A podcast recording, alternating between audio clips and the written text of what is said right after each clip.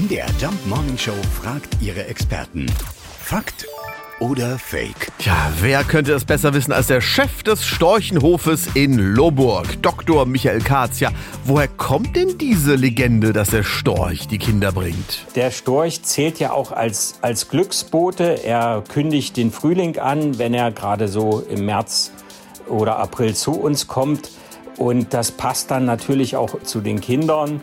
Man konnte eben so recht gut erklären, woher die Kinder kommen, gerade den kleinen Kindern, die danach gefragt haben.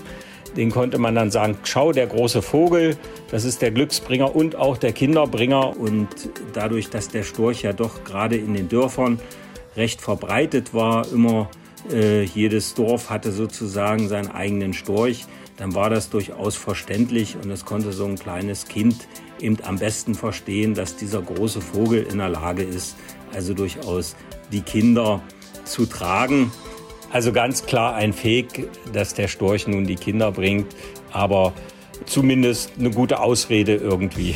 Also gut, jetzt haben wir es also offiziell bestätigt, der Storch bringt die Kinder nicht.